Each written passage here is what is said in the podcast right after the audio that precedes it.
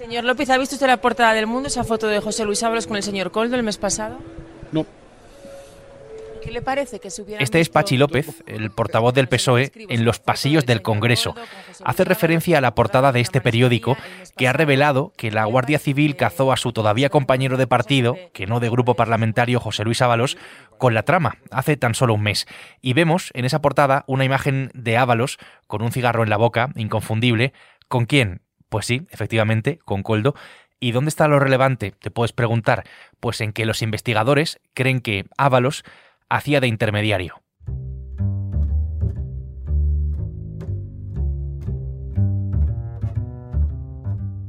Esta información, que es tan solo el principio, forma parte del sumario al que hemos accedido y que nos permite entender cómo funcionaba la trama y a quién salpica, que por supuesto, como te puedes imaginar, no se queda ahí. Soy Javier Atard y hoy es viernes, es 1 de marzo. El Mundo al Día, un podcast del mundo. No tengo ni idea, o sea, es que me he enterado ahora, ¿no? Me he quedado estupefacto con esto. La primera reacción de José Luis Ábalos hace unos días fue decir que estaba estupefacto y decepcionado con la detención de quien había sido su mano derecha durante años, Coldo García Izaguirre, que ya es un personaje que forma parte de nuestra actualidad. Recordemos, detenido Coldo en el marco de la operación del Orme por el presunto cobro de comisiones ilegales millonarias en la compra de mascarillas durante lo peor de la pandemia, en el peor momento. Esa fue la primera reacción de Ábalos. Ahora sabemos que Ábalos, que hasta hace menos de tres años había sido ministro de Fomento y ministro de Transportes, había sido secretario de organización del PSOE y hombre fuerte, por supuesto, de Pedro Sánchez, estaba al tanto de la investigación, al menos desde el pasado mes de noviembre. Mi compañera Gema Peñalosa es la periodista del mundo que ha accedido en exclusiva al sumario del caso Coldo. Gema, ¿qué tal? Bienvenida. Hola Javier.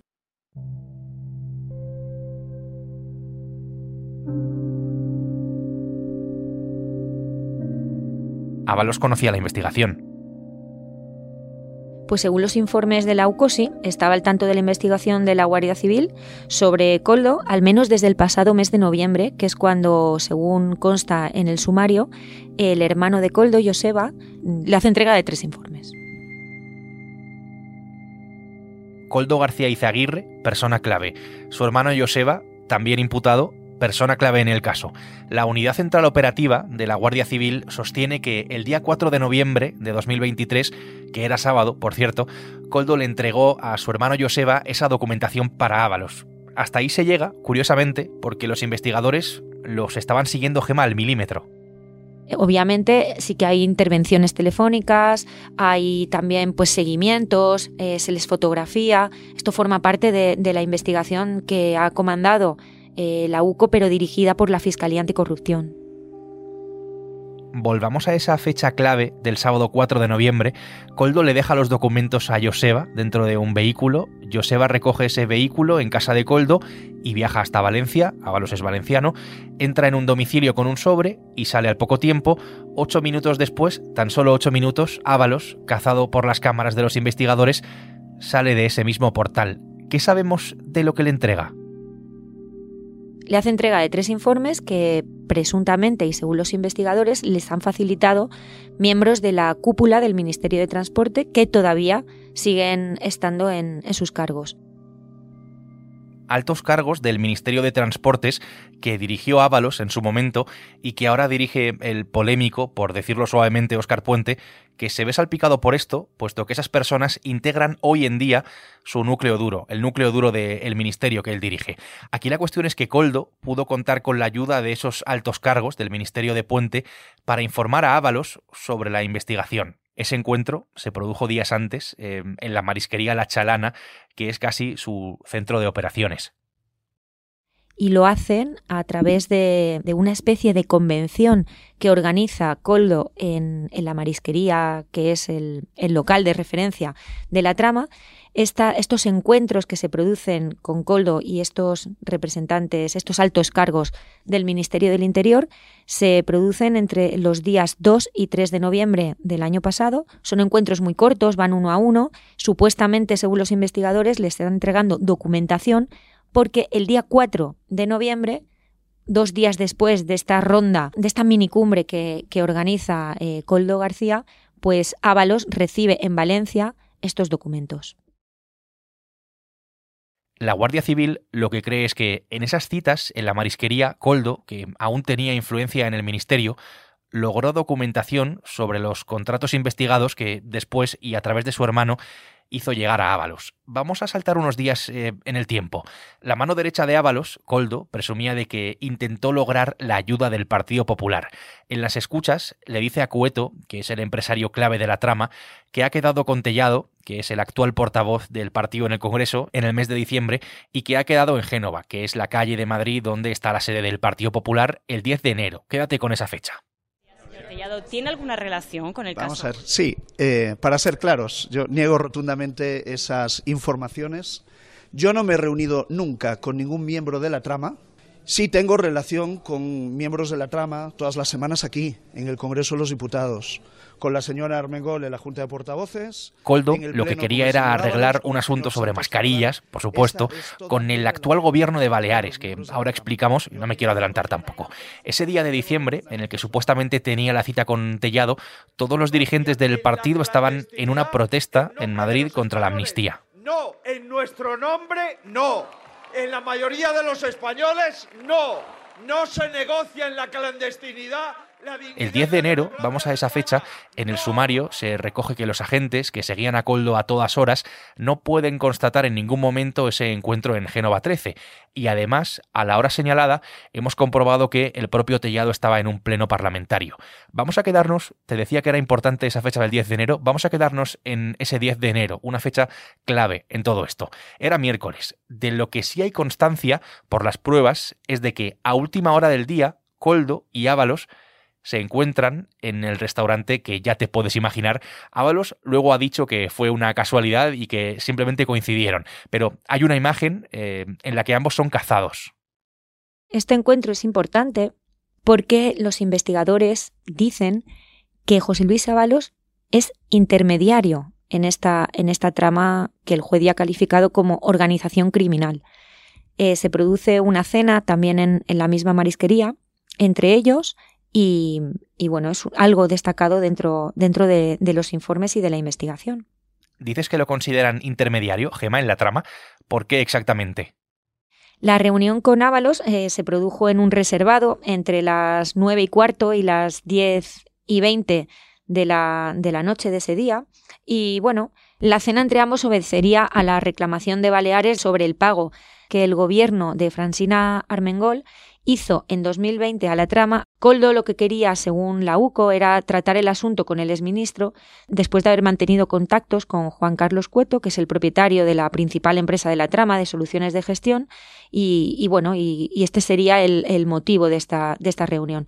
Es que es importante también destacar que un día antes de cenar con, con el exministro en la marisquería, Cueto llamó por teléfono a Coldo García para pedirle que antes de que se marchase de viaje a Perú al día siguiente le dijese algo a un tercero. Ese tercero piensan los investigadores que es eh, Ábalos y por eso sostienen que, que se trata de un intermediario. José Luis Ábalos, intermediario de la trama para los investigadores. Ahí está esa cuestión. Es el principal salpicado, pero tampoco es el único. Gema, gracias por contarnos parte de esta información a la que has accedido. Gracias a ti, Javier. Normalmente no hago declaraciones antes de entrar en la mesa, ya lo saben, pero como estoy muy indignada voy a decir algo que creo que es importante. Indignadísima estoy, no indignada. Es que en todo caso nosotros seríamos afectados, no para nada, parte de nada. La información de Gema nos lleva indudablemente a Baleares, bajo el mandato como presidenta autonómica de Francina Armengol del Partido Socialista, que actualmente es la tercera autoridad del Estado, es la presidenta del Congreso de los Diputados. Hace unos días se mostraba indignadísima de que se la relacionara con el caso Coldo. Pues bien, en los pinchazos telefónicos, dos responsables de la empresa investigada por las mascarillas hablan de que el problema radicaba o estaba en la señora, así, la señora, que había sido presidenta de aquí, eso es lo que dicen. Aunque es cierto que la Guardia Civil no acaba de poner nombre a quién es exactamente la señora. La trama, en todo caso, nos lleva a las islas. En Mallorca está Eduardo Colom, que es el delegado del mundo allí. Edu, ¿qué tal? ¿Cómo estás? Hola, Javier. Más allá de quién sea o quién deje de ser la señora, em, a Armengol, que no está imputada, eso hay que dejarlo claro, y más allá del sumario, porque esto no está dentro, sí que le salpica el caso y además claramente. Sí, así es. Eh, Francina está salpicada, si bien es cierto que no investigada, sí que está salpicada directamente. Y lo está por una sencilla razón, y es porque su gobierno en Baleares, el que ya presidió entre los años 2019 y 2023, fue uno de los que pagó eh, por, la compra de estas mascarillas a, la trama que se vincula con el asesor de Ábalos. Pagó 3,7 millones de euros públicos el gobierno que ella presidía y para más INRI por unas mascarillas que nunca llegaron a utilizarse. Por tanto, se puede decir que es uno de los contratos más eh, sospechosos y que están bajo el foco de los investigadores precisamente por ese plus de que fue un dinero derrochado y que ahora se reclamará de vuelta. Las mascarillas en cuestión no se utilizaron porque no servían para nada, eran unas mascarillas que aquí hemos llamado ultra fake, en fin, inservibles, porque no cumplían con los eh, requisitos, con los estándares de calidad. Esas mascarillas eh, estaban diseñadas y compradas teóricamente para distribuir entre los centros hospitalarios a sanitarios y a pacientes, pero cuando el Centro Nacional de Medios de Protección, que, analizó esa mercancía, esa carga formada por 1,4 millones de mascarillas, como digo, cuando analizó esa carga, detectó que no cumplían con los requisitos. Eso fue en junio de 2020 y pese a eso, el pago siguió, siguió adelante y el expediente incluso se cargó a los fondos comunitarios de la Unión Europea por parte del gobierno balear que presidía Francina Armengol. Esto ha generado una serie de problemas a posteriori porque Armengol endosó a la Unión Europea, a los fondos europeos, ese gasto en mascarillas a pesar de que eran defectuosas y de que lo sabían. Cosa que, por cierto, ocultó y no solo eso, no solo ocultó, sino que Edu además expidió un certificado, por em, paradójico que parezca, un certificado de calidad. Sí, lo que hizo el gobierno balear sorprendentemente, después de que tuviera y recabara informes que le decían que esas mascarillas no cumplían con la calidad, fue eh, expedir un certificado a la empresa investigada, investigada hoy, no entonces, donde le decía que el suministro era, era, mm, había, sido satisfactorio y por tanto era un certificado de calidad. Eso es lo que desvelamos en el periódico El Mundo.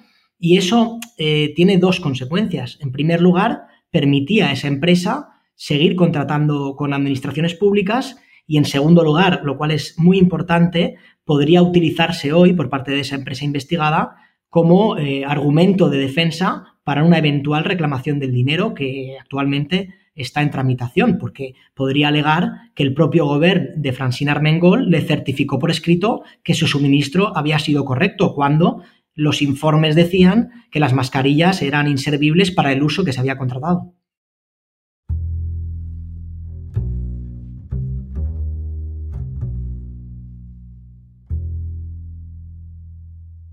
El silencio de las mascarillas duró años, desde que se compraron en lo peor de la pandemia, en 2020. Armengol no reclamó a la empresa relacionada con Coldo, además mientras la mercancía se caducaba incluso. Sí, bueno, hay un elemento que es muy llamativo y es que la Guardia Civil, la Fiscalía Anticorrupción, recabaron ese expediente en julio de 2022. Es decir, dos años después de que se compraran las mascarillas, el gobierno balear tuvo que entregar esa documentación a la Guardia Civil y en Baleares, desde luego, nadie sabía nada acerca de este expediente, el silencio fue total y la reclamación del dinero solo se puso en marcha administrativamente en marzo de 2023, es decir, casi tres años después de haber comprado las mascarillas fake, como decimos en el mundo, es decir, absolutamente defectuosas para el uso para el que se habían comprado. Claro, aquí hay que explicar una cuestión y es que Baleares cambió de gobierno el verano pasado cuando lo recuperó el Partido Popular de manos de Marga Proens, que es la actual presidenta de, las Islas Baleares. Lo que les preocupaba a la trama, Edu, a sus principales implicados, a Coldo, y por lo que se reunió también con Ábalos en la Chalana hace poco más de, de un mes, era la reclamación que ahora se está haciendo, que ahora se hace de las mascarillas por el actual gobierno autonómico del Partido Popular. Sí, eso es lo que se, deduce del, sumario judicial, que la trama estaba muy preocupada por esa reclamación, porque claro, se les exige que hagan frente al dinero que cobraron por esas mascarillas que, como digo, nunca se emplearon y además mm, fueron objeto de informes desfavorables por parte de las, de las autoridades sanitarias. Y sí, eh, está por saber cuáles fueron sus gestiones, el alcance que tuvieron con, políticos de, la época y ver cómo, cómo queda eso. Evidentemente habrá que esperar a ver qué alumbra la investigación judicial para saber si la trama maniobró, influyó o pudo de alguna forma eh, hacer inclinar a su favor la balanza política a la hora de no tener que hacer frente a esas reclamaciones millonarias. Esto es lo que sabemos, es la principal información sobre la rama balear, pero quedan, Edu, algunas preguntas en el aire, nos quedan algunas, no sé cómo llamarlo, incógnitas tal vez, creo que sí, eh, creo que son bastante evidentes, preguntas que nadie allí en Baleares ha querido responder todavía, especialmente, y aquí apuntamos a los principales eh, exdirigentes del Partido Socialista. La primera pregunta es clara y sencilla. ¿Quién les dijo que compraran mascarillas a esta empresa? ¿Quién dijo al gobierno de Armengol, esta es la empresa, que os llevará mascarillas? Y la segunda gran pregunta es por qué se tardó tanto tiempo en reclamar el dinero de vuelta si ya había informes que decían que las mascarillas no se ajustaban a la calidad por la que se habían contratado. Creo que cualquiera de nuestros oyentes entendería si le ponemos un ejemplo muy práctico eh, y de andar por casa, que es si uno compra un coche y le dan una moto, no tarda tres años en reclamar el dinero de vuelta. Bueno, pues es algo parecido. Y esas son las grandes incógnitas que, como digo, nadie ha querido aclarar a los ciudadanos de Baleares, que a la postre son los grandes perjudicados, más allá de, las responsabilidades políticas, porque 3,7 millones de euros públicos han sido claramente derrochados. Ahí quedan esas dos preguntas en el aire. Eduardo Colom, Mallorca, gracias por toda la información. Gracias a vosotros, Javier.